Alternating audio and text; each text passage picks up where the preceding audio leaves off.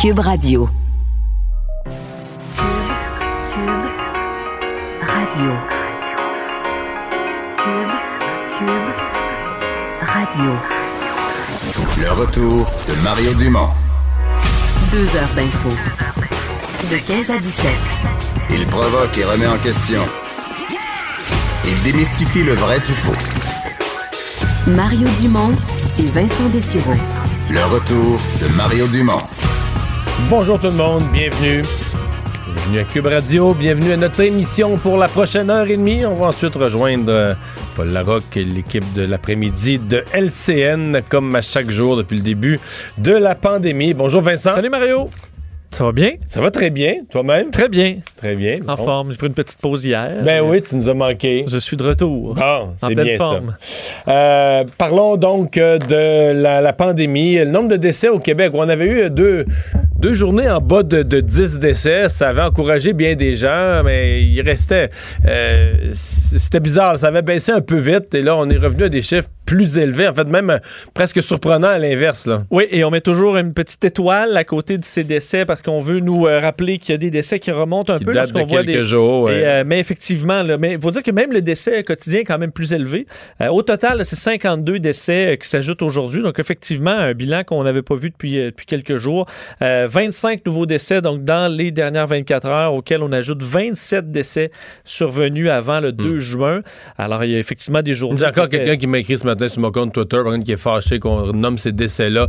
Il dit la plupart étaient rendus en CHSLD, puis ils étaient dû pour mourir de toute façon. On devrait pas compter ça comme des décès. On sera pas d'accord. euh, on sera pas d'accord Mais là-dessus. tu dis, euh, il y a des gens, non seulement ils pensent ça, ce qui est déjà honteux, puis ils n'ont pas honte de l'écrire, de l'écrire à une personnalité publique, en disant qu'on fait pas bien notre travail. On fait ça, on, on nomme ces décès-là pour faire peur au monde. Oui. Pour faire peur au monde qu'on dit ça, on fait semblant là, que, de mettre des gros chiffres de décès alors que c'est des vieux, là, puis ils étaient dû pour mourir de toute façon. Une si c'était votre mère, euh, ouais, c'est ça. Ben, c'est exactement ça. là. différent. Euh, qui reste peut-être des années euh, Ouais. quand même confortables. Ben là, en tout cas, moi, quand je vais être rendu là, euh, mettons qu'un jour, on m'annonce que je rentre dans une résidence pour aînés, là, je, je vais espérer ne pas voir ça comme un strict abattoir où... euh, on attend juste, Euh, on compte les minutes. Là. ouais, on espère que tu vas mourir, puis euh, le plus tôt sera le mieux, là. Puis la société pense ça aussi. Là. La société Puis on pense a ça, là. que tu, Ouais, tu c'est ça. passes, là. Enfin, Euh, Effectivement, euh, euh, donc 156 nouveaux cas. Donc ça, quand même, au niveau des cas, on n'a pas eu de, de mauvaises surprises, disons, dans les derniers non, jours. ça baisse, là. Ça parce qu'on baisse. avait- on, a- on était surpris il y a quelques jours, ça venait de baisser en bas de 300, puis la 150, on baisse en bas de 200. Et euh, donc là, ça, c'est soutenu. Hospitalisation aussi, moins 47 aujourd'hui. Alors, euh, 914 personnes hospitalisées seulement. Alors, on peut quand même considérer, euh, au-delà des, euh, des décès, que les, chiffres vont rassurer quand même le gouvernement sur euh, euh, la réouverture, disons. Bon. Euh, et euh, puisqu'on parlait des CHSLD et des gens qui s'y trouvent, c'est un peu le mystère depuis deux, trois semaines. Qu'est-ce qui va arriver avec les militaires? Euh, les éléments de base, c'est que je comprends que les militaires, eux, là, là, je parle même pas du gouvernement fédéral, je parle des militaires eux-mêmes, les gens de l'armée, avaient comme conclu que mi-juin, là, mi-juin, on- comme on dit, on rap, Ouais. là, on, On ramasse est- nos On affaires. n'est pas là pour faire ça normalement. Là, on a accepté, mais on, Puis on sort de là. Euh, le gouvernement du Québec s'était fait une idée à l'inverse, que tout le monde restait jusqu'au mois de septembre, jusqu'à temps que les nouveaux soient formés. Puis là, tout à coup, on s'est aperçu que M. Trudeau, lui, était pognant entre les deux. là. Parce que lui avait voulu jouer au grand frère d'honneur de leçon, là, que s- les provinces sont pas bien agi avec leurs personnes âgées. Moi, j'aurais pas laissé faire ça. Puis là, tout à coup, c'est lui qui pourrait devenir le méchant qui enlève les ressources dans les centres pour aînés. Et là, on cherche un compromis, puis aujourd'hui, il a comme été annoncé, on le comprend toujours pas exactement, là. hein? Oui, euh, un peu de confusion euh, dans le cas de la réponse euh, du gouvernement fédéral à cette question. Est-ce, qu'il va- est-ce que les militaires vont rester jusqu'à l'automne, comme l'a demandé François Legault? Euh, ça a l'air d'un quand même compliqué de répondre à ça. Fait plus, ça fait un bout de temps là, que Fait deux- ça deux grosses semaines traîne. deux bonnes semaines. Monsieur Legault, Monsieur Fr- Trudeau a fait face souvent à la question en point de presse, sans jamais. Enfin, on sera là pour vous, on sera là pour vous. là, cette réponse assez classique. Mais aujourd'hui, euh, questionné par le bloquiste Alexis Brunel du CEP aujourd'hui, questionné quand même à plusieurs reprises, Bill Blair, ministre fédéral de la Sécurité publique, a fini par offrir une, une- une réponse comme quoi euh, le, le- le fédéral allait être là euh, jusqu'à la mi-septembre, tel que demandé par le fédéral. Là, Euh, au début, les gens, ont conclu, provincial. les gens ont conclu que c'était les soldats. C'était les seuls. Mais je vais te faire entendre d'ailleurs. Ouais, L'extrait, c'est en anglais seulement. C'est court, je vais vous le traduire, mais voici Bill Blair. We have made a commitment to the province of Quebec that we will continue to provide that support until the middle of September, exactly as they have requested. But we are also working to, ensuring that we have a sustainable, effective solution to the request that Quebec has made. Bon, alors il dit quand même, on, va rester jusqu'à la mi-septembre, exactement comme l'a demandé M. Legault, mais M. Legault demandait les soldats, il ne demandait pas euh, d'autres alternatives, donc on pouvait croire que c'était les soldats. Il dit ensuite, euh, M. Blair, qu'on cherche aussi une solution à plus, euh, à plus, plus long terme, mais ensuite la réponse, c'est un peu, bon, fait, fait puisqu'entre autres le bureau du ministre a indiqué à nos collègues de TVA Nouvelle que le soutien fédéral prolongé n'inclura pas forcément la présence de soldats, et que ça, ça reste à déterminer. Dans le, la Mais l'alternative, c'est quoi? C'est d'autres fonctionnaires ou c'est la Croix-Rouge? Parce que quand on pose la question, euh, souvent les, les ministres fédéraux vont juste mentionner au passage, sans prendre d'engagement, mais il y a la Croix-Rouge aussi. Là. Puis je me suis toujours demandé, est-ce qu'eux considèrent que la Croix-Rouge, c'est une extension du gouvernement fédéral ou de la participation fédérale? Parce que dans la même affaire, juste avant cette réponse-là, M. Blair en parlait de la Croix-Rouge, là, que c'était euh, que c'était une avenue. Et à son bureau, on précise qu'on parle d'un soutien fédéral prolongé. Mais soutien fédéral prolongé, ça veut dire quoi? Ça veut pas dire soldat, ça veut pas dire... euh, on C'est encore flou. Alors bref, on n'a pas de réponse claire, mais le fédéral assure qu'ils seront là jusqu'à la mi-septembre, comme l'a demandé M. Legault. Mais on ne sait pas exactement On ne sait sous pas de quelle, quelle, euh, sous sous quelle quelle forme. Ouais. Alors, ça devrait être précisé. D'ailleurs, euh, ce que je comprends, c'est que le gouvernement du Québec était pas au courant de rien. Ne s'attendait pas à une annonce aujourd'hui, euh, pas, pas été averti. Les premiers intéressés, dans le fond, qui ont besoin de cette aide-là dans les CHSLD, avaient pas d'informations euh, semblables. Puisqu'on parle du gouvernement du Québec, du gouvernement Legault, euh, qui a, bon, fait un pas de recul dans le dossier du projet de loi 61, certainement tendu la main une autre fois, mais encore plus concrètement aux partis d'opposition pour euh, voir, viser à l'adoption du projet de loi, mais avec des amendements, avec des compromis. Oui, c'est un projet de loi quand même qui amène euh, son, son lot de casse-tête pour euh, M. Legault. Euh, on voulait un, donc un projet de loi qui va favoriser une accélération de l'économie en accélérant plus de 200 projets un peu partout à travers la province. On sait que pour plusieurs experts, dont le comité de suivi des recommandations de la commission Charbonneau, on mettait en garde le gouvernement du Québec comme quoi ce texte de loi du gouvernement caquiste qui veut accélérer les choses euh, pouvait créer, et je, je les cite, là, créer des conditions extrêmement favorables à l'émergence de corruption, de collusion et autres malversations euh, apparentées. Alors, il y avait une inquiétude. Évidemment, l'opposition euh, a martelé ça beaucoup dans les derniers jours.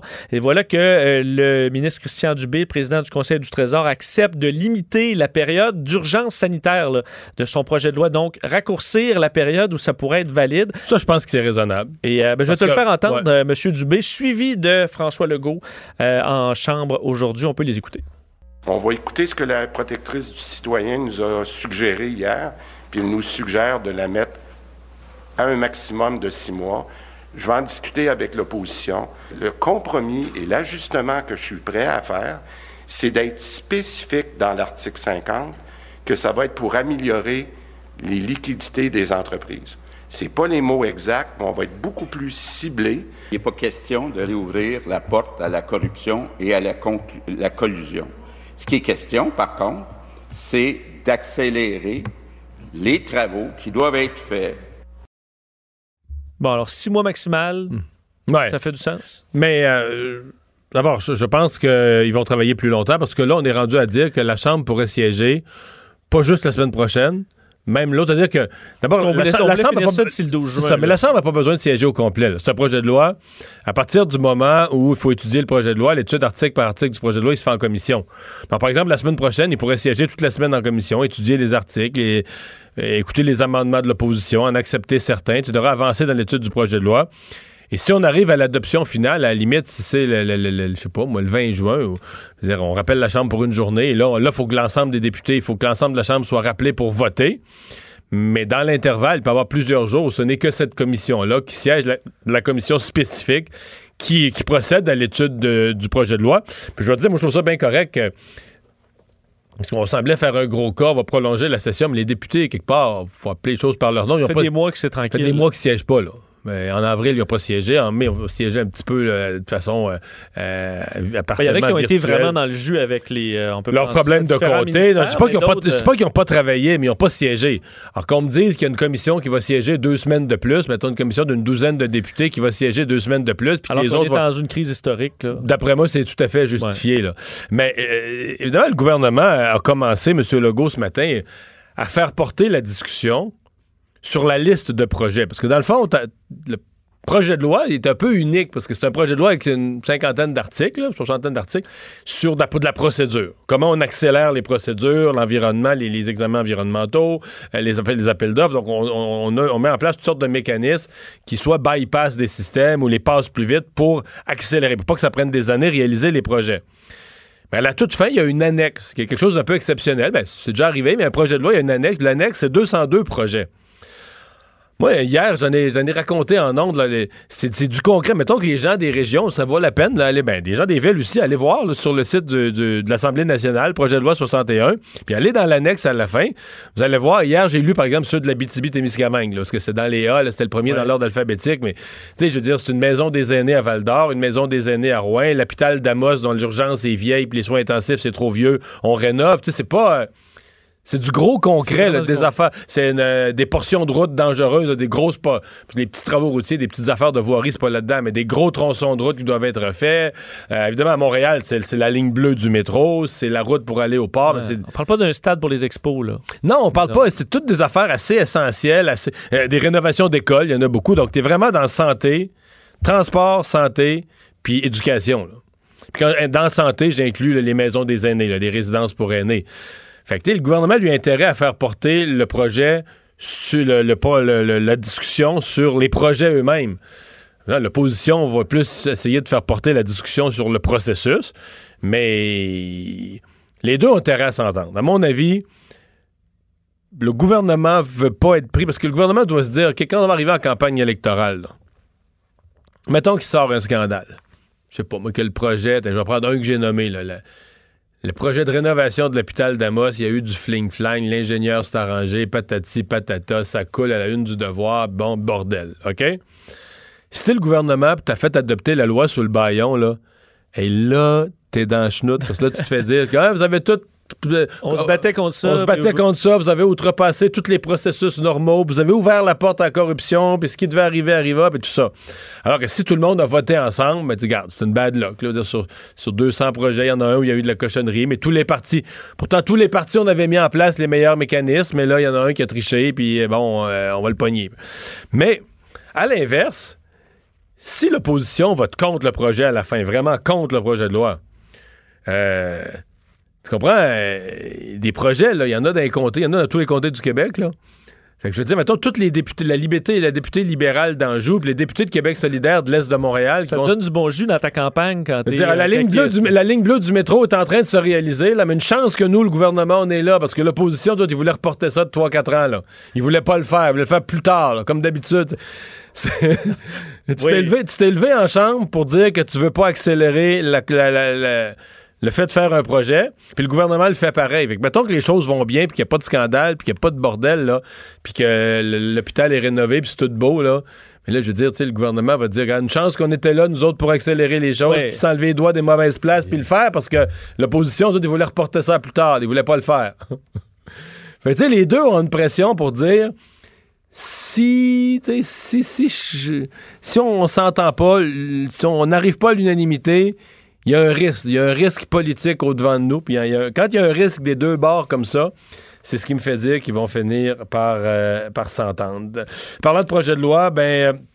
Pour l'instant, c'est complètement bloqué à la Chambre des communes sur euh, le projet de loi bon, qui met en place les, dernières mesures du gouvernement fédéral, mais surtout l'aspect litigieux, qui réforme la PCU, implante ces processus là, de, d'enquête et de punition des fraudeurs. Ouais, un autre casse-tête, mais à Ottawa, euh, celui-là, donc sur la, les suites de la PCU, donc euh, les critères d'a- d'accessibilité à la prestation canadienne d'urgence.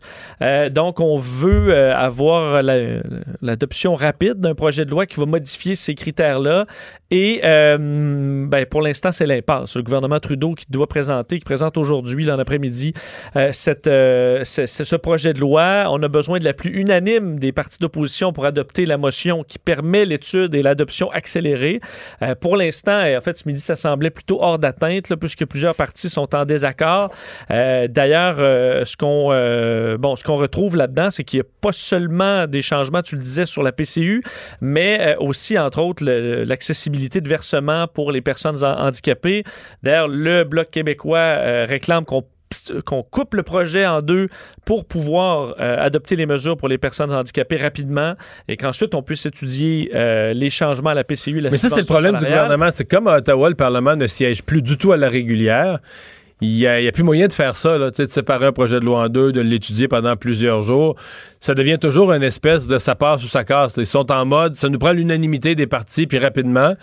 Sinon, ça tombe à l'eau. Ils sont dans un, ils sont placés dans un carcan comme ça. Et on sait que sur la PCU, ben là, il y a débat sur euh, les, euh, les sanctions proposées pour ceux qui vont percevoir à tort la PCU, les fraudeurs. Puis on sait qu'il la, la Hmm. sortie de Jack Meeting qui a fait beaucoup jaser euh, du, du NPD. Ouais. Mais, Alors- mais le NPD est vraiment mordu à ça. Et là, le NPD a l'appui, disons, de de, de- de l'ensemble des mouvements là, sociaux, de défense des chômeurs, de défense des assistés sociaux, etc., qui disent toujours, ben là, si on enquête là, là-dessus, si on met en place des mécanismes d'enquête, on va viser les plus pauvres, les plus démunis, qu'on va aller enquêter, tout ça. Moi, aujourd'hui, là, en entrevue, Pablo Rodriguez, c'était formel. Il dit que la loi est rédigée de telle sorte, là, par exemple, qu'une personne qui aurait fait une, une mauvaise déclaration, elle aurait oublié euh, un revenu qu'il a obtenu ou qu'il n'avait pas prévu avoir, puis qui a obtenu un peu plus de revenus, puis qui n'aurait pas eu le droit à la PCU. Et ces gens-là ne sont pas traînés aux criminels. On va s'arranger avec eux. On va dire, mais là, euh, tu n'as eu, t'as, t'as 500 pièces de trop, puis faut que tu trouves, faut que Ouais. tu Je faut que comprends tu- qu'aux impôts, de toute façon. Ouais, on va le retrouver. Il va falloir que tu nous le rembourses. Donc, lui, il dit que ça vise aucunement les erreurs de bonne foi, là. Ou les gens qui ont eu les deux chèques à cause de la, mail- de la confusion avec l'assurance-emploi, qui est en grande partie de la faute du gouvernement. Il dit on vise vraiment des gens qui ont créé des fausses identités, qui ont fraudé avec un grand F. Là, qui est- Ça, pourquoi on aurait la moindre euh, Je sais pas pourquoi on aurait pitié. pitié? On va pas les envoyer euh, 25 ans en prison. Là, on parle d'une amende maximale de 5 000 pour les fraudeurs. Ça va atteindre le double de l'argent perçu à tort. Les contrevenants qui pourraient euh, s'exposer à des peines euh, maximales de 6 mois. On parle de fraudeurs. là. Puis on en a vu des cas, là, d'ailleurs, des gens qui euh, ont vu ça comme une toute une manne, là, la PCU. là. Ben, Et là, est-ce qu'on veut les protéger? Je pense qu'on peut prendre cet argent-là puis le donner à des démunis qui n'ont pas fraudé. C'est pour ça que là, les libéraux ont comme. euh, ils ont de l'ouvrage à faire parce que le NPD veut pas du tout tout ce volet-là de lutte à la fraude. Puis le Bloc puis les conservateurs ont d'autres préoccupations, notamment les conservateurs disent nous autres, là. Je pense que le Bloc est un peu là-dedans aussi. On vote plus d'autre argent, on vote plus de projet de loi qui. Tant qu'on n'a pas une idée des finances publiques, ça nous prend au moins la promesse d'une d'une mise à jour économique ou d'un budget ou de quelque chose. Tant que le gouvernement ne nous donne aucune référence économique, euh, on, euh, on, on donne plus de feu vert à des nouvelles dépenses d'argent. Ben, pour parler du sujet, on va euh, tout de suite rejoindre François Vincent, c'est le vice-président Québec de la Fédération canadienne de l'entreprise indépendante. Bonjour, Monsieur Vincent. Bonjour. Parce que euh, les, les entrepreneurs aussi ont un intérêt dans toute cette discussion-là, parce que qui dit programmes sociaux, évidemment, euh, il y a toujours la crainte que les gens qui en reçoivent, si c'est trop généreux et trop facile, euh, ben, deviennent non disponibles ou non intéressés à, à se rendre sur le marché du travail. Oui, quand on fait des programmes, euh, des programmes gouvernementaux, il y, a, il y a des bons côtés puis il y a des mauvais côtés. Puis euh, oui, là on a on a vu que la PCU pouvait créer des problématiques quand euh, à- au rappel des employés, puis que des employés désirent rester sur le programme plutôt qu'aller travailler. On a demandé Mais ça, à nos, euh, ouais. oui. Ça, Il y a un ministre du gouvernement qui me disait encore ce midi, là, voyons, c'est pas vrai, les gens sont pas comme ça, les gens sont travaillants, les, euh, il disait que c'est pas vrai comme les étudiants qu'on a accusés là, de prendre le chèque euh, puis de travailler à temps partiel plutôt qu'à temps plein pour pouvoir garder leur chèque. Il dit, voyons, les jeunes sont travaillants. Euh, et, où, pour vous, vous, est-ce que vous en avez des témoignages d'entrepreneurs qui ont eu de la misère à trouver de la main-d'œuvre? Oui, on en a eu des témoignages d'entrepreneurs qui avaient de la misère à trouver de la main-d'œuvre, euh, puis qui avaient trouvé ça complexe à rappeler des employés. Puis les raisons qui étaient évoquées, c'est bon, l'employé veut rester sur le programme. Euh, ou l'employé euh, a des contraintes familiales, donc il a pas de garderie, il peut pas garder ses enfants, c'est difficile. Puis la troisième raison, c'était que l'employé avait peur quant à sa santé. Euh, donc, ça, oui, c'est, puis quand on lit les commentaires du sondage, les sondages, des sondages qu'on fait, euh, c'est, euh, une notion qui revient, là, le, l'aide, le programme gouvernemental. Donc, c'est pas, c'est pas un cas d'exception de vieil entrepreneur chialeux qui veut pas payer, là. C'est, une réalité large dans le milieu des affaires, selon vous. Qui est vécu par les entrepreneurs. Puis il y en a 92 qui sont qui estiment qu'un travailleur ne devrait plus bénéficier de la PCU si son employeur lui demande de reprendre le poste. Euh, donc, puis on, on demande hmm. des, modifications pour améliorer justement ce, programme-là, euh, le, le, rendre disponible euh, si nécessaire, mais ne pas ne pas faire en sorte que ça devienne une contrainte au retour au travail. Ouais.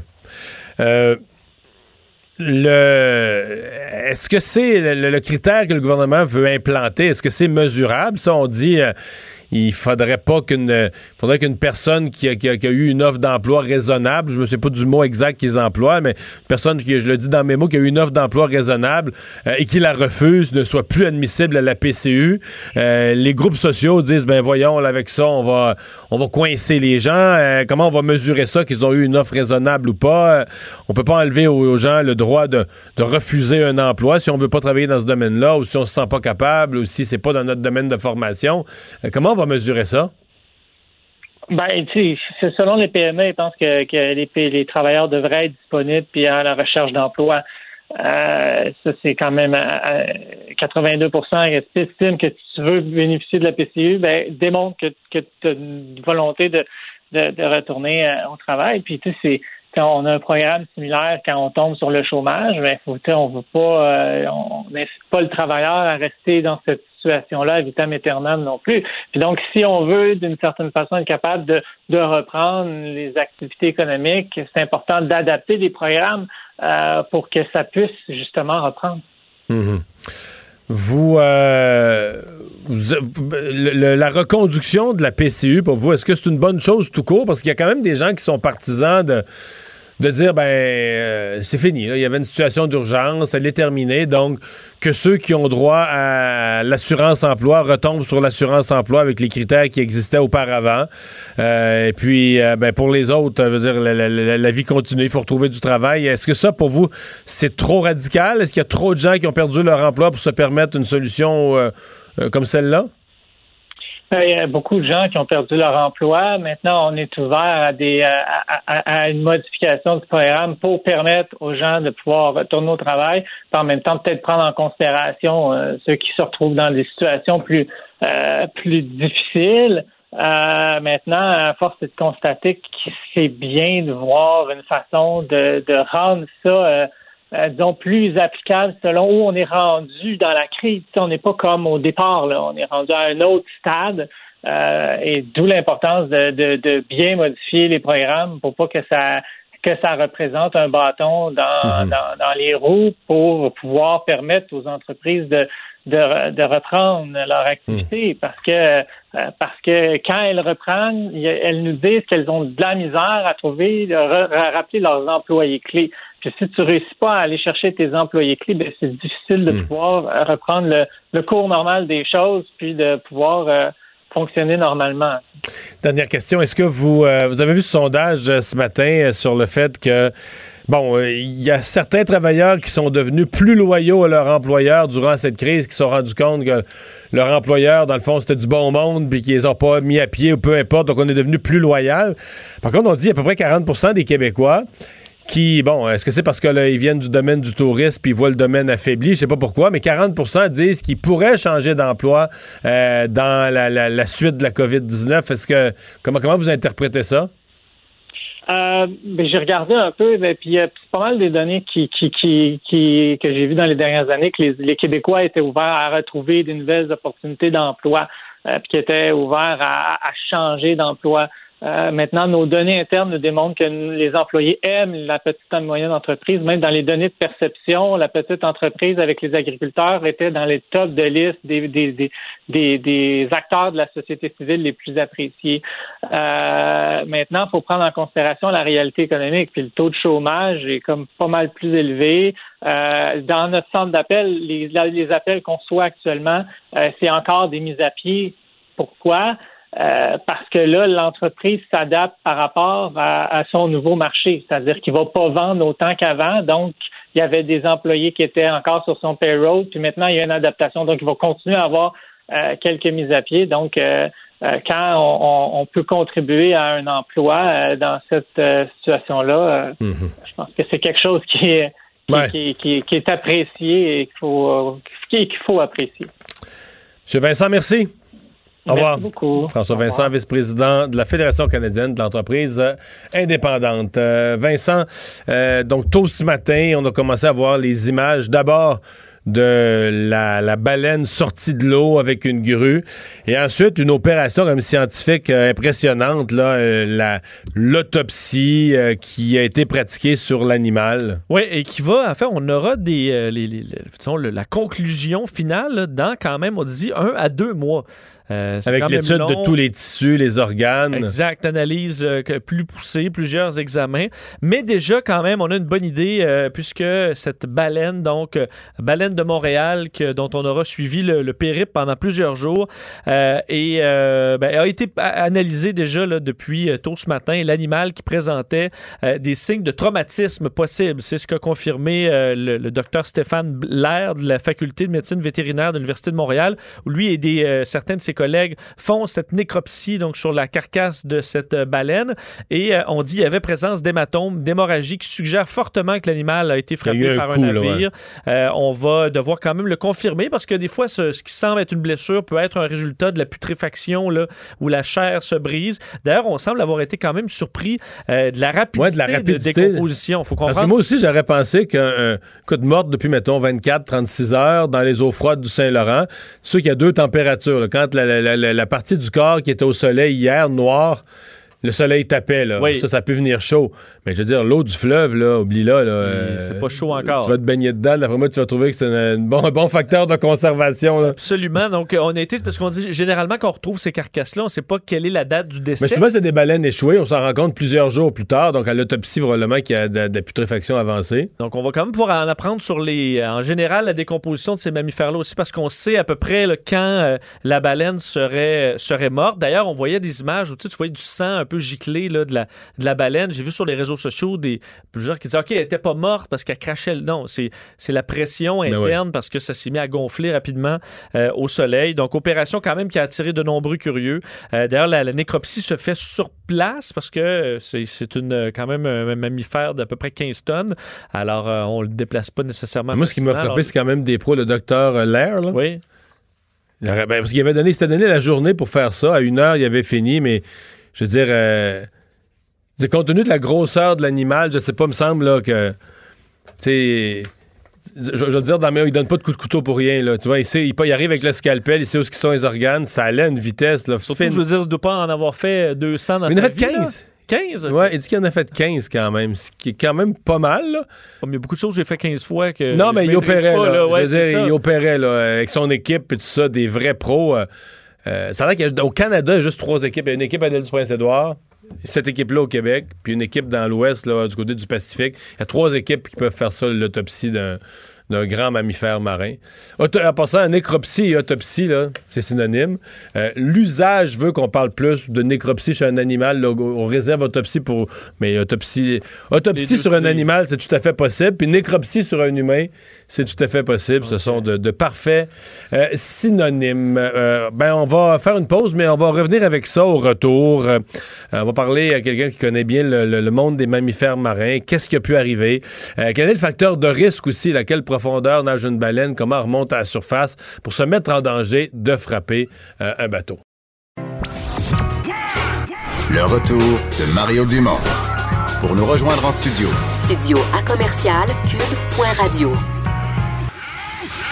Appelez ou textez. 187 cube radio. 1877 827 2346. Alors, euh, pendant qu'on se demande toujours exactement ce qui a pu arriver à cette euh, baleine, euh, la nécropsie aujourd'hui, qui semble en tout cas avoir augmenté les probabilités, comme on le disait avant la pause, que ce soit un, que ce soit un accident, que ce soit une, collision avec un bateau. on va discuter avec Richard Sears, il est fondateur et directeur de la station de recherche des îles Mégans sur la base Côte-Nord. bonjour, Monsieur Sears. Bonjour. Bon, l'hypothèse d'une collision, vous, avant même aujourd'hui là, les examens, est-ce que c'était de loin la plus probable ou euh, probable? Comment vous, vous, vous évaluez les Ouais. possibilités que ce soit ça? Ben, je pense que c'est assez. Ça m'étonne pas tellement parce que c'est comme si nous on marchait au milieu d'une autoroute là. Il y a, il y a beaucoup de navires qui montent et qui descendent le Saint-Laurent. L'animal est moins expérimenté qu'un adulte, euh, peut-être désorienté par les chemins qu'ils doivent suivre, même s'il a fait le trajet dans l'autre sens. Donc euh, tout ça peut euh, euh, amener à penser qu'une collision avec un navire n'est pas n'est pas c'est assez probable. Pour les experts aujourd'hui, parce qu'évidemment, une des choses qu'on évalue, c'est ce qu'il y avait des, des conditions de, de, de maladie sous-jacentes, là. Et on semblait dire qu'a priori, la bonne quantité de graisse, une solide couche de graisse, c'était un signe que la- l'animal n'était pas malade. Ça vous apparaît raisonnable de penser ça? Oui, je pense parce qu'elle avait l'air d'être assez ronde quand je l'ai vue euh, samedi. Elle avait l'air euh, pas, pas l'air euh, mal nourrie du tout. Euh, c'est vrai qu'il y avait des sortes de champignons sur le, le corps, un peu partout sur le corps, mais apparemment ça, ça ne n'a pas causé de, dégâts intérieurs à l'animal. C'était plutôt quelque chose de cutané là. Donc euh, oui, non, on se demande ce que mangeait cet animal-là. C'est possible que ce soit des alloses, mais je pense que si on peut faire une analyse d'acide gras et que ça donne des résultats, euh, peut-être qu'on va le savoir euh, un jour. Mais, Mais, euh, mais mettons, la- l'animal était dans la région de Montréal. Ben, mettons, incluons là, euh, le moment où il a dépassé Lévis, là, qu'il est rentré en eau douce, qu'on parle de 10 jours, 2 semaines. Un animal comme ça peut facilement jeûner pendant cette période-là, non? euh, je n'ai euh, pas facilement, non, Ok, parce que parce qu'il faut regarder si une chose que j'ai remarqué l'autre jour quand elle était euh, entre l'île Notre-Dame et l'île Sainte-Hélène, c'est qu'elle battait de la queue tout le temps, tout le temps pour se garder dans le courant. Donc ça dépense beaucoup d'énergie. Donc et si elle n'était pas euh, amaigrie, ça veut dire qu'elle avait peut-être une source de, de nourriture quelque part. En tout cas, il me semble à moi. Mais mais euh, mais elle dépensait beaucoup beaucoup d'énergie à, à cause du courant très fort et- et à ce niveau-là. Mais elle aurait pu partir en en tout moment aller dans l'autre sens si elle trouvait que c'était trop fort. Ouais. Euh, Il y a des gens qui font le lien, évidemment, quand on arrive dans la région de Montréal avec la, la- la pollution, euh, bon, toutes les farces qu'on peut faire euh, plus ou moins drôles sur les rejets d'égouts, etc., des villes. Euh, pour vous, est-ce que est-ce que c'est un facteur? Est-ce qu'il y a un facteur de risque? Est-ce que l'eau plus polluée, parce que je présume que l'eau est plus polluée euh, au large de, de- de- de Montréal qu'au large de Tadoussac, là. Euh, Est-ce que ça, ça peut être un facteur? Euh, il faudrait demander aux vétérinaires, c'est eux qui vont le savoir le plus, mais euh, oui, ça pourrait être un facteur dépendant de si, si en fait elle s'alimentait d'alose par exemple, je dis ça, ça c'est de la spéculation, mais si elle s'alimentait d'alose et que ces poissons-là qui viennent euh, frayer dans ces eaux ici étaient euh, avaient des traces de polluants dedans, ça aurait pu affecter l'animal de cette manière-là métaboliquement, mais on peut pas être certain de ça. Revenons à l'hypothèse d'une collision. Vous avez fait le parallèle qui est intéressant parce qu'on est dans la voie maritime du Saint-Laurent. Évidemment, il y a beaucoup de navires, des gros, des plus petits. Euh, vous avez fait le parallèle avec une personne qui serait sur l'autoroute. La différence, c'est que si moi je suis sur l'autoroute, j'ai toujours les pieds sur l'asphalte à la même hauteur, puis les camions et les autos sont toujours à la même hauteur que moi. Alors que dans le cas de la baleine, il y a de la profondeur. Est-ce que, la, mettons, sur, sur 24 heures, euh, jusqu'à quel point la baleine passe beaucoup de temps vraiment à la surface de l'eau, dans la zone, mettons, où la, la coque d'un navire puisse descendre, versus le temps où elle vit plus en profondeur? Mais ça dépend de combien le navire est chargé, parce que des fois, il y a des navires qui peuvent aller euh, très proche du fond ici. Hein. Ouais. Donc, euh, si elle avait besoin de, de manœuvrer, euh, peut-être qu'elle n'avait pas beaucoup de champ de manœuvre entre le, le, bon, bas de- le fond de la coque et puis le, le fond de, du Saint-Laurent. Donc, euh, ouais, en tout cas, je pense, je suis pas très surpris par le fait qu'elle aurait pu être frappée par, par un navire.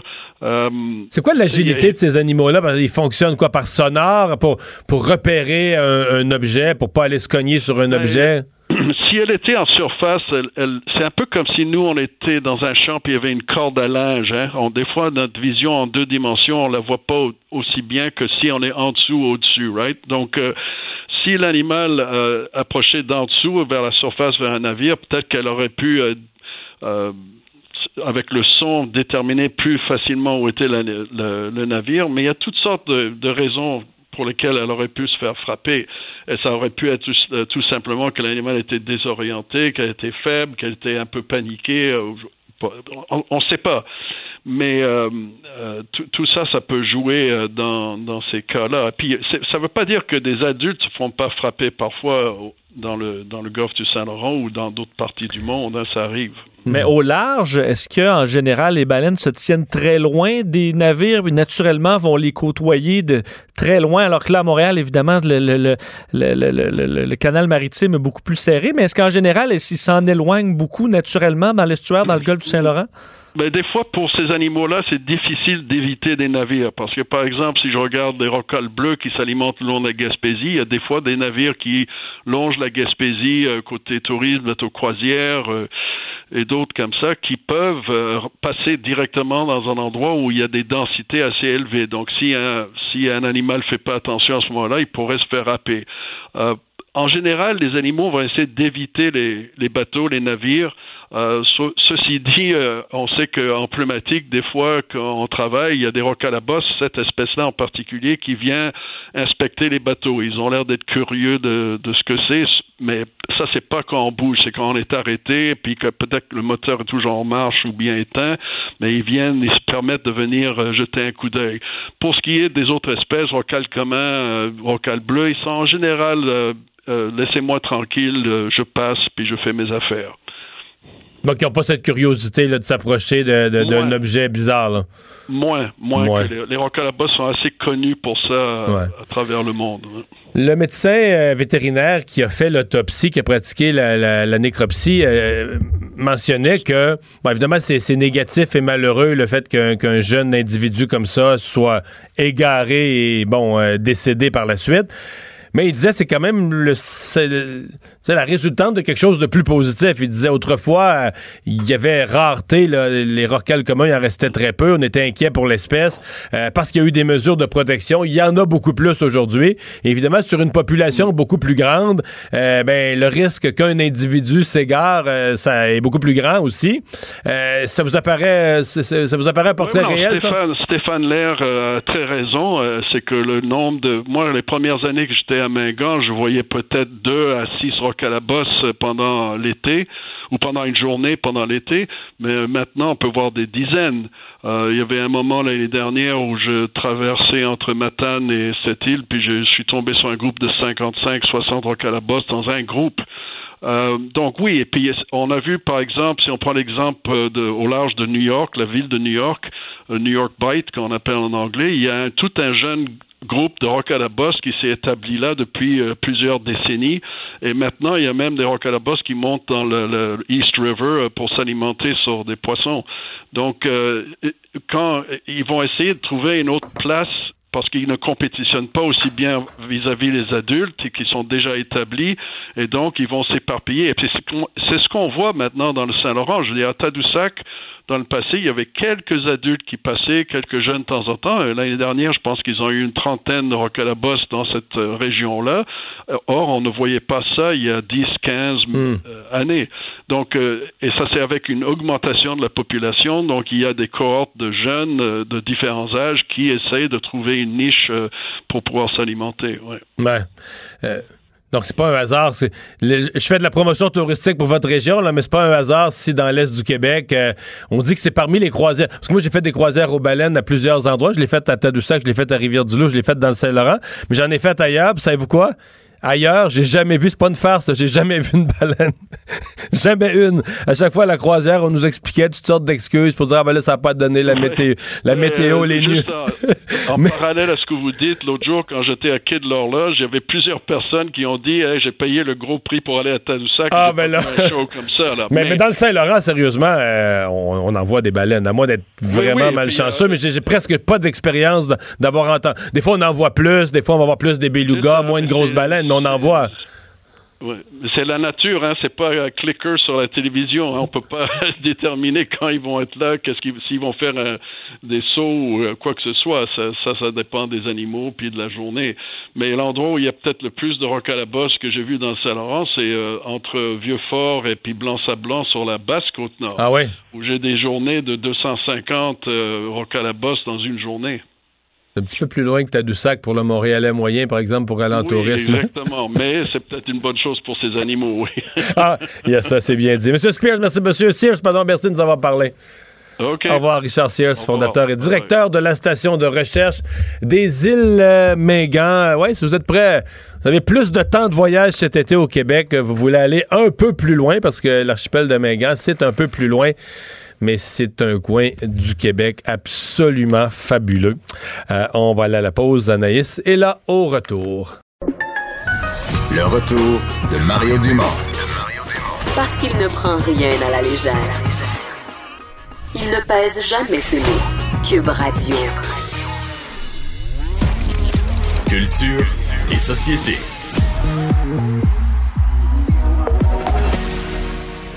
Bonjour Anaïs. Bonjour. Alors c'est Gala Québec Cinéma aujourd'hui. Ouais, ce soir à 22, euh, le 22e plutôt euh, Gala Québec euh, Cinéma qui récompense le meilleur euh, du film québécois. Et là, bon, évidemment, il n'y a pas de, de gros galas.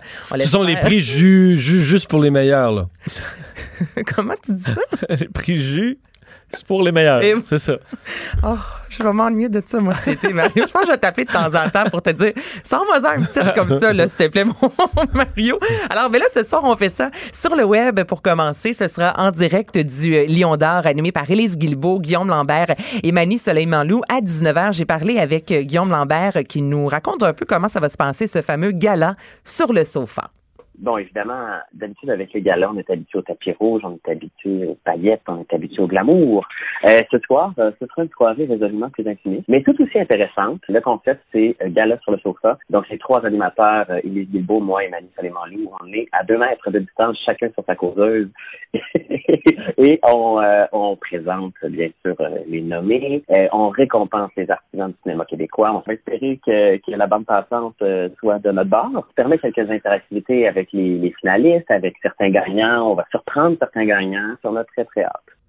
Donc là, c'est ça, on espère que la bande passante va bien suffire. va suffire parce que on, il disait ça en blague, mais n'empêche que tu sais le- ce qu'on fait un gala sur Internet, si Internet lâche, il se passe pas grand chose au niveau euh, du gala. Donc là, dit, on espère que tout va bien se passer pour qu'il n'y ait pas d'interférence et qu'on soit capable d'aller rejoindre les gagnants, les finalistes. Au total, ce seront 24 prix Iris qui seront remis à 21h. Il y aura une émission spéciale à Bonsoir, Bonsoir. Et là, on va remettre meilleure interprétation féminine et masculine dans un premier rôle, le prix du public et le meilleur film. Et là, cette année, c'est une, euh, une édition très, très particulière puisque six des sept longs métrages finalistes pour les risques du meilleur film qui ont été réalisés par des femmes. Et ça, c'est la première fois, une première dans l'histoire de ce gala. Donc, Guillaume avait un mot à dire là-dessus. Ben, c'est pour ça, je pense qu'il fallait célébrer le cinéma québécois cette année, euh, même dans les circonstances, parce que c'est une cuvée extraordinaire. Puis, euh, six femmes sont nommées pour la meilleure réalisation. Euh, il y a des grands films qui ont été faits cette année. Il y a des grandes performances qui ont, été, qui ont été euh, jouées par des femmes. Euh, ce sont toutes des femmes qui sont des révélations cette année, alors que c'est une catégorie mixte. On sent vraiment que, on sent vraiment qu'il se passe de quoi et que les femmes ont, ont pris la parole et on voit les, on voit les répercussions dans la cuvée de cette année. Et depuis quelques semaines, on invite les gens à voter pour leur film coup de cœur. C'est soit La femme de mon frère, Il pleuvait des oiseaux, Mafia Inc., Menteur ou Merci pour tout. Alors, c'est ce soir que le film grand coup de cœur du public sera couronné. Ça commence à 19h. Euh, sondage léger quand même intéressant sur le quartier des spectacles à Montréal. Je suis même bien excitée par tout ça. Ça fait que les gens ont hâte d'y retourner. Là. Mais oui, et là, Ils moi, je vous là. pose la question avec les restaurants qui vont euh, ouvrir sous peu. Irez-vous? Est-ce que vous allez attendre une semaine, deux semaines ou Vous allez 22? au restaurant ou- Oui. Ben oui. Ouais, moi, j'ai hâte. Là. Toi, t'es hâte. Est-ce que tu vas attendre un peu, voir comment ça se passe ou tu Non, penses être non. dans les premiers? Ben, peut-être une journée, là. mais oui, non, j'attendrai pas là, euh, quelques jours, là, le temps que le, le buzz passe, mais oui, je vais y aller. Toi, Mario, comment euh, tu Non, vas non, gérer j'ai pas ça? de. Je, je, je vais regarder quand ça va donner, mais je veux dire, j'attendrai pas. euh, De voir J'attendrai pas par la crainte que j'ai confiance qu'ils vont avoir pris les mesures puis tout ça. Ben. Bon, ben la majorité des Québécois, je vous dirais, et des Montréalais sont comme vous. Donc, le sondage a été réalisé entre le 15 et le 19 mai sur plus de 2144 résidents et sur les habitués, là, 60 des gens qui, consomment assez régulièrement un 3 à 5 fois durant l'été des concerts. On dit que 6 personnes sur 10 et la majorité ont hâte d'aller au restaurant. Autre activité euh, qui suit, c'est tout de suite prendre part à une petite ou une moyenne, euh, un moyen rassemblement extérieur. Donc là, les gros rassemblements événements comme Francophonie, je voudrais que les gens Ouais, sont ça, encore... rough, ça, on là. attend un peu. Mais là, si un rassemblement moyen, les gens sont enclins à y aller et on dit quand même qu'une personne sur deux euh, a envie d'assister à un spectacle dans une petite salle. Donc, je trouve ça quand même intéressant. Il y a une faible portion seulement là, qui attend d'avoir le, le vaccin. Donc, la majorité des gens se disent pas besoin de vaccin tant que les mesures sanitaires sont mises en place. Donc, que ce soit le masque, les produits désinfectants, le fameux la règle du 2 mètres. Donc, la majorité des gens sont prêts à sortir de la maison, aller au restaurant, avoir des spectacles, tant aussi longtemps que les mesures sanitaires sont mises en place. 41 des personnes est prête à acheter un billet qui va coûter un peu plus cher qu'à l'habitude pour s'assurer encore là que les mesures sanitaires soient en place. Et ça, ça me fait Ouais, penser mais à... ça, j'ai- comme l'impression, je sais pas, je- j'ai comme l'impression qu'on on va se mettre en tête qu'on va y aller moins souvent. C'est comme acquis là, que ça va être plus compliqué à aller à un spectacle, qu'on va y aller moins Ouais. souvent. Fait que là, tu as le choix entre ça, je, payer, je suis prêt payer un petit peu plus pour aller à certains spectacles, ou sinon, ben, je les enlève carrément de ma vie. là. Ça fait plus partie du tout de ma, de ma réalité. Fait que c'est. Puis l'autre affaire, c'est que. Je sais pas ce que ça va dire, mais on va s'habituer. Je veux dire, euh, quelqu'un me parlait de son rendez-vous chez le dentiste. Hier, quelqu'un me racontait son rendez-vous chez le dentiste là, qui est prévu. Ils l'ont prévenu au téléphone, mais là, vous allez payer un, un surfrais. Euh, quelqu'un qui est allé chez le coiffeur a payé. Oui, C'est il y en a que ça fâche, ça, mais j'ai des petites nouvelles pour vous. Euh, C'est pas de la faute à... Non, non. les c'est- gens vont pas travailler pour rien. Mais sauf qu'en salle, c'est c'est se peut que le... euh, si tu enlèves un banc sur deux ou deux bancs sur trois, euh, ce sera pas 10% de plus la facture. là. Ça pourrait être salé, ouais. Est-ce que là, tu es prêt à y aller?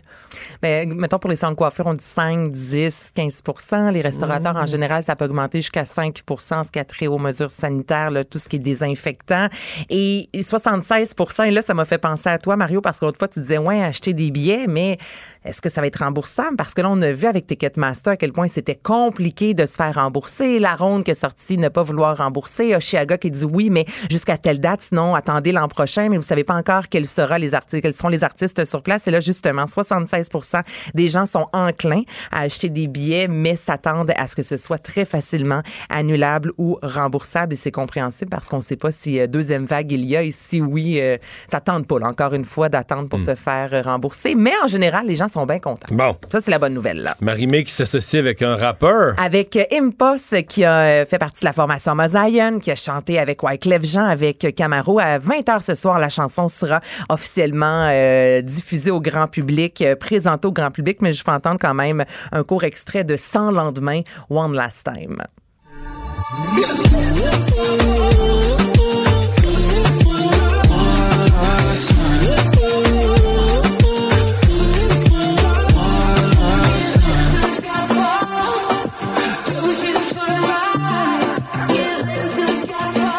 Marie-Mé, Marie-Mé, elle, elle joue du... elle joue du clavier ou... Que- On l'entendait un peu à OK, la fin. et là- Mais c'est un court extrait, là. OK. On peut pas dévoiler tout, tout, Parfait. tout, Vincent. Donc là, à 20h ce soir, tu vas pouvoir l'entendre. Marie-Mé qui a dit sur ses médias sociaux est extrêmement heureuse et disant quand le King Impost te demande de collaborer avec lui, tu dis oui. Bon. Bon. Voilà. Et euh, des nouvelles de notre télé?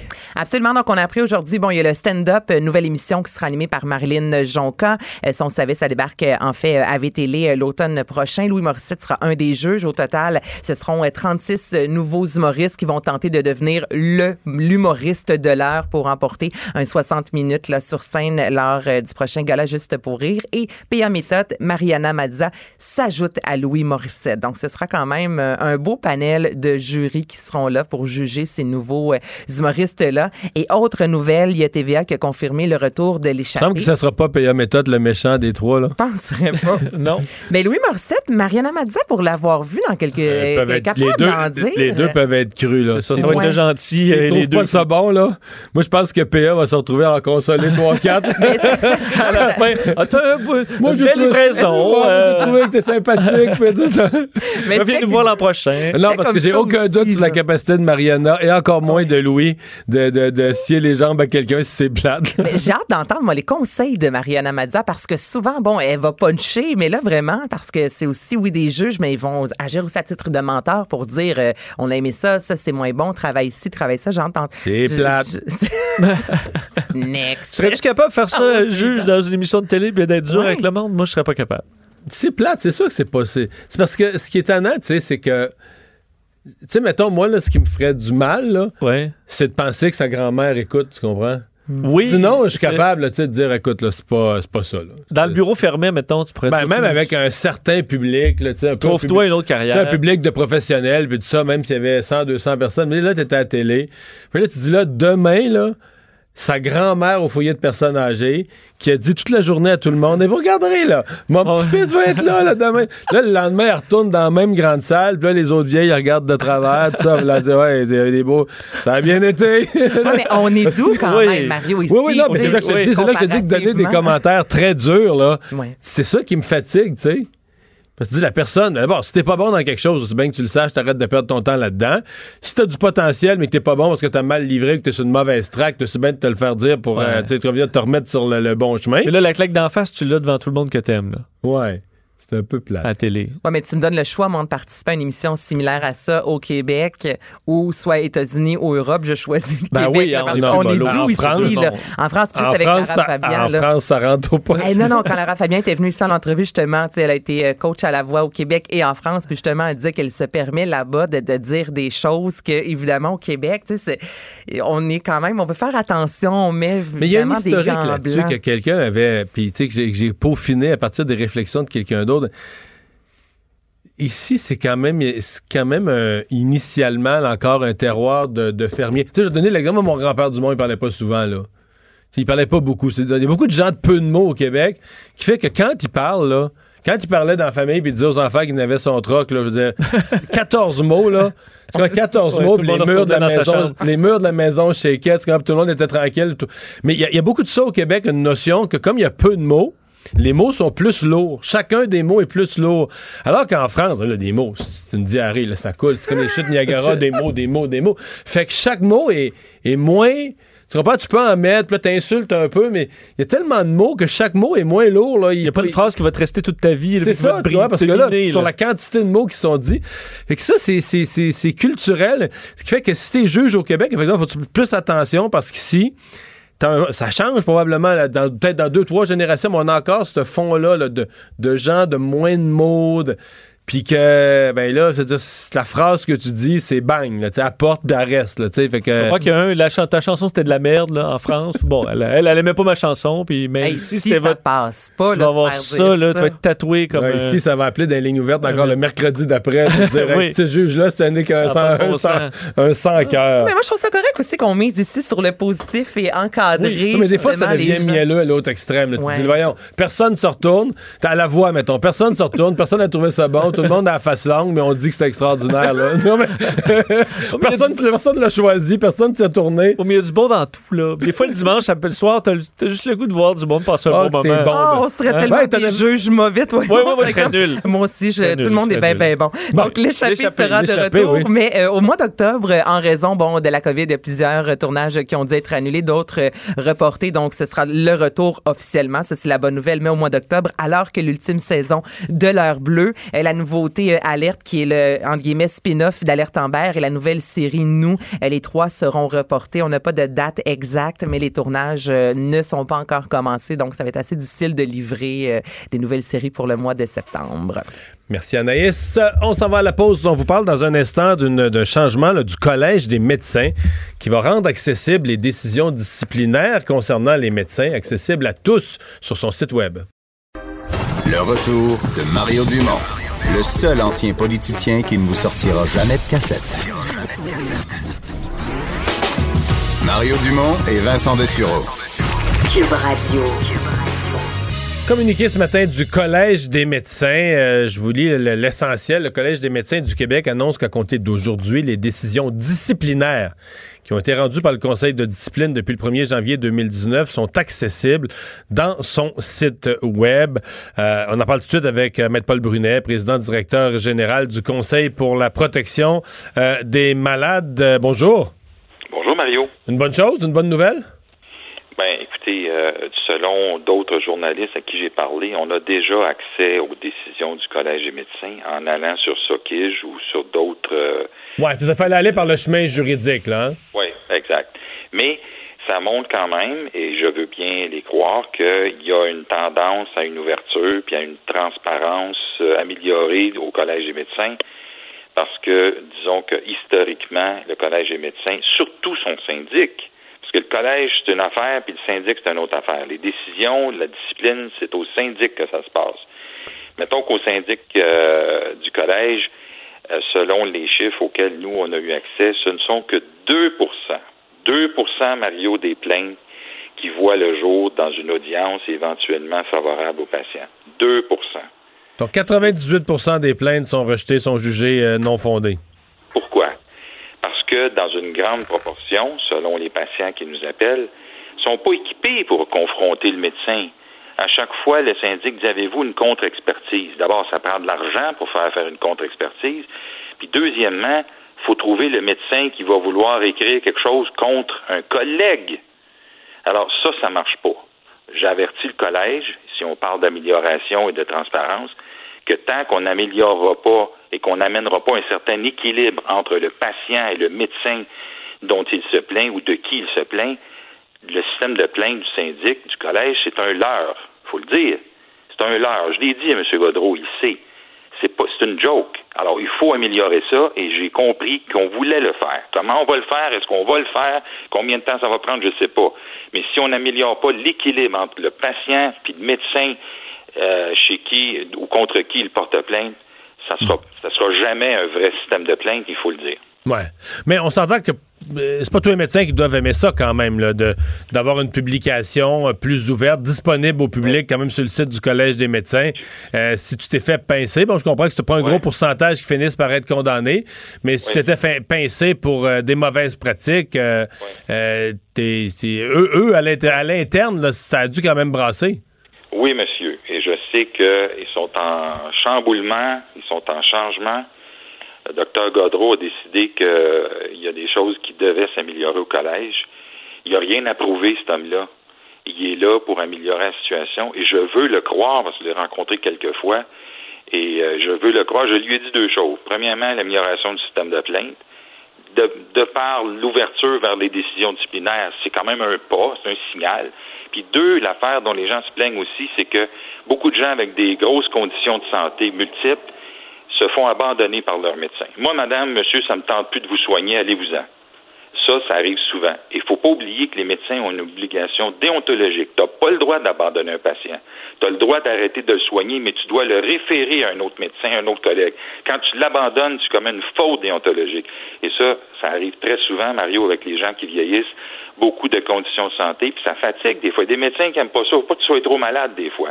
Il y a des bons médecins, mais il y a plusieurs médecins qui abandonnent leurs patients et nous, on pense que c'est illégal, c'est à l'encontre de leur propre code de déontologie et je l'ai dit au docteur Godreau. Mhm. Euh, c'est quoi le, genre de décision disciplinaire? Est-ce qu'il y a des... Est-ce qu'il y a des domaines particuliers ou des types d'erreurs en particulier qui, à votre connaissance, euh, reviennent souvent, elles sont l'objet de, nombreuses, euh, nombreuses plaintes des, des patients? Mario, je n'ai pas de, données particulières là-dessus. Ce que j'entends, ce que je reçois comme plainte, c'est des gens qui sont pas du tout contents de ce que le médecin a prescrit ou a diagnostiqué. Et là, ils vont aller chercher une autre, euh, analyse, un autre diagnostic ailleurs. Parfois, c'est dans la prescription de médicaments. Des fois, c'est dans l'attitude du médecin. Hein. J'ai déjà appelé des médecins qui m'ont rappelé, me disaient, ah, Maître Brunet, avocat, comment ça, avocat? J'ai dit, Pouvez-vous rappeler votre patient, s'il vous plaît? Ça fait trois semaines qu'il attend pour savoir s'il a le cancer ou pas. Auriez-vous l'obligeance, s'il vous plaît, de rappeler votre patient? Des fois, c'est aussi bête que ça, mais j'en conviens, c'est la grande majorité des médecins qui sont des bons gars, des bonnes filles, mais des fois, il y a des délinquants dans toutes les professions, Mario. Ouais. Eh bien, ben on va voir euh, comment tout ça. Est-ce que c'est ces changements de mentalité au Collège des médecins, euh, est-ce que cette, euh, ce, changement aujourd'hui est un pas dans la bonne direction qui va être suivi par d'autres? Je comprends que c'est votre, c'est votre souhait. Oui. Ouais. Monsieur Brunet, merci. Paul Brunet, président directeur général du Conseil pour la protection des malades. on va aller à la pause. Gilles Barry va être avec nous au retour. Le retour de Mario Dumont. Joignez-vous à la discussion. Appelez ou textez. 187 Cube Radio. 1877 827 2346. C'est l'heure de la chronique de Gilles Barry. Bonjour Gilles. Bonjour Mario, je Projet suis de- retour à Saint-Rémy. Oui, bon, projet de loi 61, euh, Oui. c'est le gros débat de la fin de la, de la courte session, là, finalement, à l'Assemblée euh, nationale. D'un côté, le besoin de réaliser, euh, pour relancer l'économie, euh, 202 projets. Remarque, pour relancer l'économie, mais aussi parce que ce sont, selon le gouvernement, des projets valables. Et de l'autre côté, l'opposition qui dit, ben là, pour accélérer, on sacrifie les règles sur l'intégrité, les règles sur l'environnement, les droits des citoyens expropriés. Écoute Mario, moi je pense qu'on a raté une occasion de faire un débat de fond au Québec sur tout ça. Et euh, bon, d'abord, il faut se dire que le gouvernement a fait un projet de loi parce qu'on vit une des pires crises économiques euh, depuis la Deuxième Guerre mondiale. Alors, le gouvernement a décidé d'aller de l'avant avec un projet de loi pour permettre au Québec de sortir de la crise le plus rapidement et au plus vite. Alors, le projet de loi 61 qui qui veut, dans le fond, accélérer la mise en chantier de 200 grands projets. Donc, c'est euh, un, objectif d'accélération des investissements puis des travaux. Moi, ce que je peux dire, Mario, c'est le constat que j'ai avec un peu de recul sur les 20-25 dernières années au Québec. On s'est pas mal encrassé puis endormi. Tu sais, on a bu du petit lait chaud, puis euh, les processus consultatifs se sont étirés. André Caillé me disait qu'il y a 25 ans, euh, pour lancer un chantier hydroélectrique, ça prenait 8 ans, c'est devenu 9, ça a passé à 12 et maintenant c'est 15 ans minimum, Mario. Ah non, mais si on refaisait la baie James, là, comme Rob- aujourd'hui, on applaudit, au nom des changements climatiques, on applaudit la baie James, les grands barrages. Mais si on devait refaire ça, mon Ouais. cher, ça- on aurait Alors- pas assez d'un siècle pour les faire, là. Alors, moi, ce que je veux dire, Mario, c'est que les oppositions officielles, puis tout le monde qui a défilé là, euh, euh, sur le projet de loi, je pense qu'on on a, euh, ils se sont cachés strictement sur l'angle de la jaquette de la commission Charbonneau. Alors, moi, je veux te dire là, que le premier ministre veut lancer un hôpital. François Legault, aujourd'hui, là, avec les règles actuelles, c'est 8 à 10 ans. En Chine, on en a bâti une en 13 jours. Il y a deux ans, Mario, parce que je Il passais y a dans- peut-être un juste milieu, là. Ben, mais- mais on a de la marge, Mario. On a de la marge. Il y a deux ans, là, il y a une calvette là, sur l'autoroute Antonio Barrette pour aller à Joliette. Là, il y a eu un coup d'eau, puis il y a eu une défonce sur le, le chemin. Là.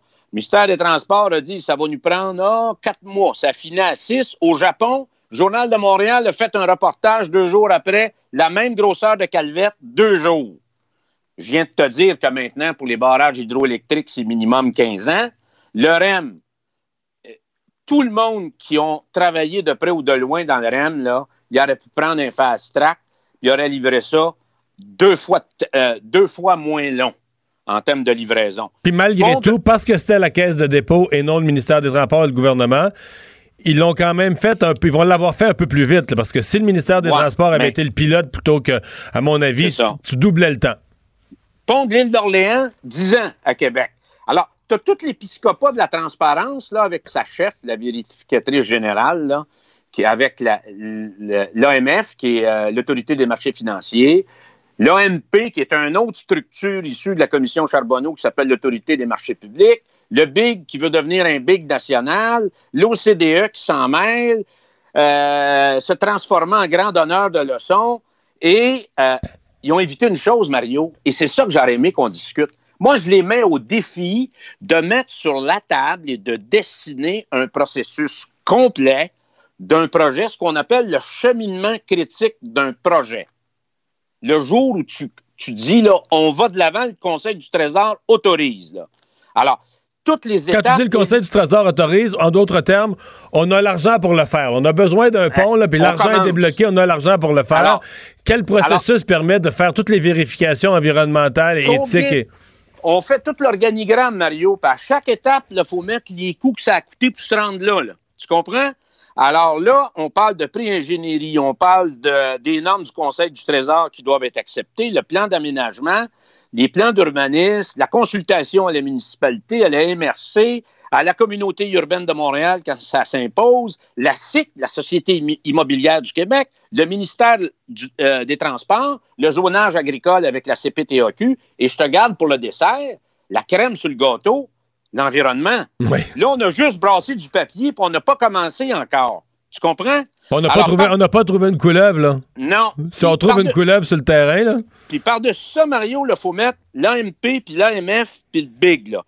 Tous ces gens-là, Mario, là, sont payés avec les taxes et les impôts sur le bras de l'État. là. C'est ça. Alors, moi, je ne comprends pas que personne, personne dans l'opposition, personne des soi-disant intervenants, là, la, Ligue là, des brasseux de papier, sont pas arrivés pour expliquer là, du point du jour 1 jusqu'à la livraison où on met une clé dans la porte, ça prend combien de temps puis combien ça coûte? Puis je veux donner des, des exemples, Mario, en conclusion. L'hôpital Maisonneuve-Rosemont, là, pour tenir l'hôpital, il y a de la broche à poule dans l'hôpital. Pour tenir des morceaux d'hôpital, Mario. Toi, tu connais ça. Moi, je connais ça. Il y a quelques années, un DG de l'hôpital Charles-Lemoine, pour agrandir sa salle d'urgence, parce qu'il y a des besoins au Québec pour aller de l'avant, pour l'agrandissement, pour répondre à la demande des patients, plutôt que passer par le sentier habituel, a décidé d'acheter des roulottes puis créer l'agrandissement de sa salle d'urgence. Il l'a fait en dedans d'un an. Alors, tout ça, Mario, écœure bien du monde. Puis là, je pense, Mario, là, j'ai une mauvaise nouvelle pour toi. La médaille d'or dans les organigrammes puis dans les affaires complexes, c'était les CIUS puis l'organigramme du ministère de la Santé. Mais là, je pense qu'ils viennent de se trouver un excellent compétiteur, redoutable. L'organigramme de tout ça, là. Il Ah faudrait ouais. la- il faut, ah, L'organigramme de la réalisation d'un projet. Hey, Dans- Gilles, euh, on a, euh, pour à l'émission là-haut sur la, la colline, notre collègue Antoine Robitaille a interviewé euh, l'ancien député libéral David Wessel, euh, Oui, oui, qui oui. est plus nécessairement sur la même longueur d'onde que son parti. On peut écouter l'extrait. Oui, euh, parfaitement, parce que on vit un contexte extraordinaire, très particulier avec le COVID. Et ce que le gouvernement veut s'assurer, c'est que le secteur économique qui, qui peut donner des retombées très rapidement euh, au Québec, des, des retombées locales, il faut le dire, c'est le secteur de la construction. Évidemment, lui est issu de ce, secteur-là.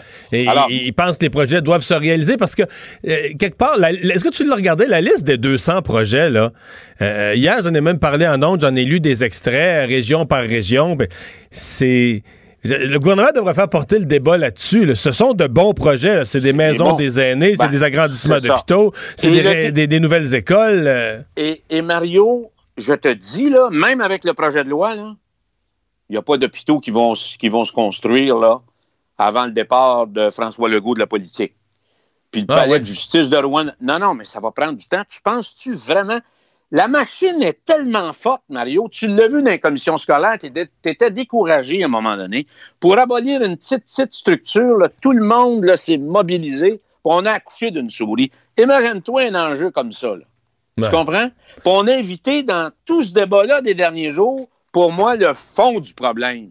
Est-ce que les taxes et les impôts des citoyens et des citoyennes qui se fendent le cul à travailler, ceux qui n'ont pas de permanence d'emploi puis qui n'ont pas de chèque de l'État, est bien dépensé? Et moi, je pense que si on regarde l'élan qu'on avait, le souffle qu'on avait dans les années 60-70, ça, le processus de mise en chantier des grands projets d'infrastructure pour le gouvernement du Québec, les règles qu'on a mis de l'avant, mais ça a carrément Mais c'est cassé intéressant ce que tu dis.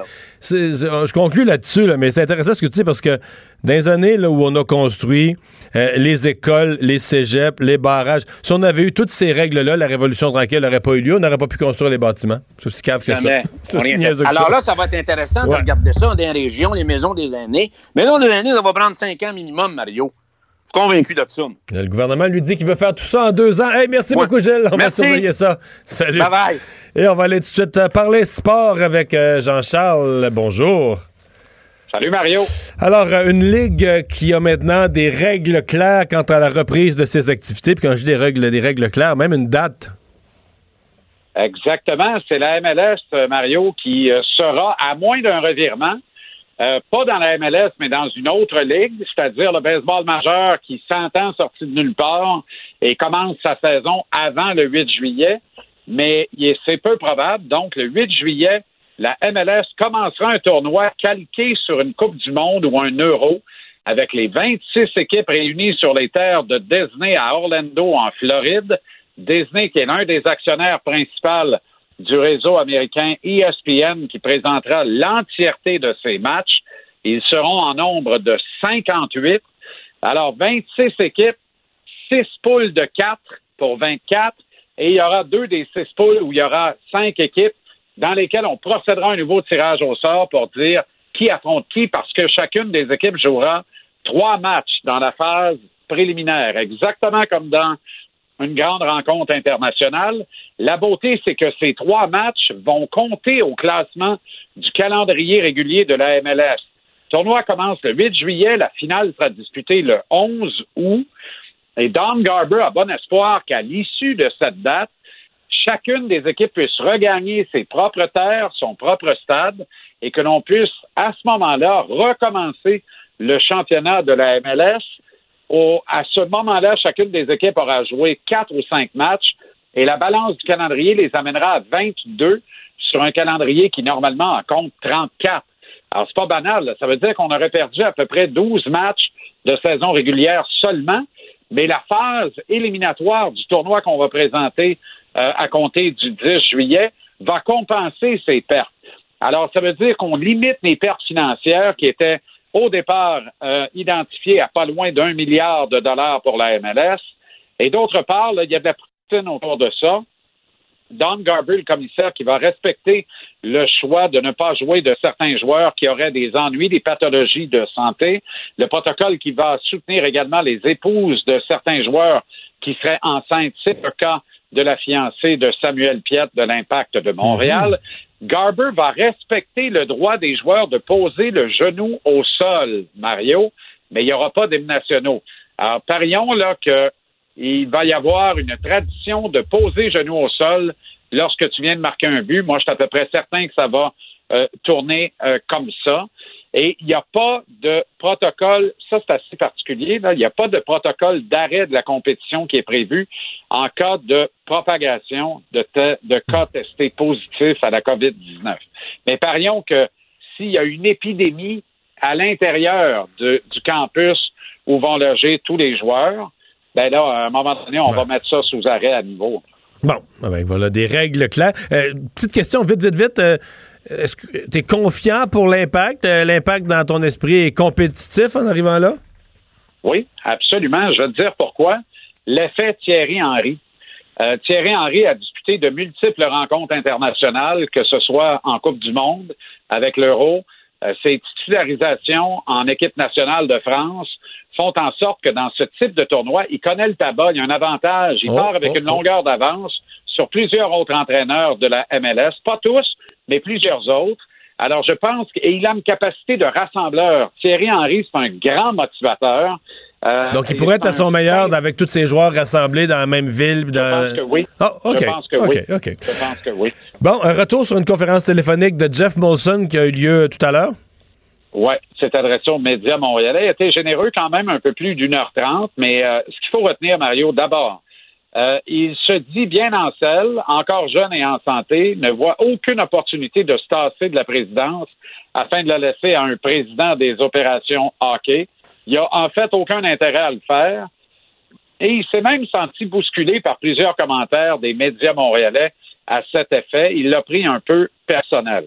Il a en outre réitéré toute sa confiance en Marc Bergevin et son plan. Il a ajouté que ce dernier va continuer de se rapporter directement à lui. Et quant à la restructuration du personnel de groupe CH, l'Arena des Canadiens, le club du hockey canadien, Evenco, puis tout ça, eh bien, et là, c'est un élan de transparence. Il a quand même admis qu'il aurait vraisemblablement procédé au même type de restructuration s'il n'y avait pas eu de COVID-19. Oh, OK. Donc, il n'a pas utilisé la COVID comme prétexte comme tant d'autres. là. Non. Non, et je trouve ça intéressant parce que moi, j'avais des informations qui allaient dans ce sens-là. Et là, que le président lui-même le dise, c'est c'est un acte de transparence. Je trouve ça intéressant. Pour le reste, sur les impacts financiers, là, là, là, il s'est récusé, par contre, en disant, ben, c'est une entreprise privée, on va garder Ouais. ça privé. Euh, C'est les là, là, là, aide-moi à comprendre. têtes qui ont Ouais. roulé, là, notamment. Aide-moi à comprendre. J'arrête pas de lire des informations qui vont dans le sens, là, puis je simplifie ça à sa plus simple expression, mais les- les- que les pingouins se préparent et s'entraînent sérieusement, puis pas le Canadien. Ben, parce que je peux pas te le dire autrement, c'est ça. Si le Ben oui, mais comment ça, c'est ça? C'est quoi cette affaire-là? Ben, si le Canadien s'entraîne sérieusement, là, c'est en vase clos, chacun pour soi. Alors que les Pingouins sont rendus à une vingtaine de joueurs réunis au complexe d'entraînement de l'équipe en banlieue de Pittsburgh, dont les superstars Sidney Crosby et Evgeny Malkin. Euh, alors, eux, ils sont là, ils ont le couteau entre les dents. Le meilleur moyen de résumer ça, là, comme je te disais hier, Mario, les Pingouins étaient en mission pour gagner la Coupe Stanley ce printemps. Non, je comprends. Le Canadien est en mission pour repêcher avec la première. Puis en même temps, mais quand en même. temps, là, mettons, mets-toi à la place de Carey Price, OK? Ton épouse attend le troisième enfant du couple. T'es euh, dans un petit bled tranquille en Colombie-Britannique, y a personne qui t'achale, t'as une glace privée qui t'est dévolue, t'as un gymnase, tu veux t'entraîner. Tu veux-tu t'en tenir dans le nez feu de Montréal? Hey, euh, mettons- là, tu viens de me dire, mets-toi à la place de Carey Price, me dire, mets-toi à la place de Mario Dumont. Là. Toi, tu te dis déjà que le Canadien s'est géré un peu tout croche puis que ça n'a pas un, un- un tempérament de gagnant. tu Non, mais. Excuse-moi, là. Ouais, ouais. Non, non, mais, mais là, honnêtement, là, moi, j'aimais les chances du Canadien contre les Pingouins. Avec tout ce qui se passe depuis deux semaines, je les aime plus tant tout. Hey, merci Jean-Charles. Salut Mario, à. Salut. Ah, Vincent, on surveille quoi? Ben, on ne s'est pas entendu à la Chambre des communes sur euh, l'adoption rapide du projet de loi modifiant la PCU. Alors, il faudra passer, euh, disons, un modèle plus long et possible de fermeture de 200, 200 cafés Starbucks au Canada. Merci Vincent. On est avec l'équipe de LCN dans un instant. Cette émission est maintenant disponible en podcast. Rendez-vous dans la section balado de l'application ou du site cube.radio pour une écoute sur mesure en tout temps. Cube Radio, autrement dit. Et maintenant, autrement écouté.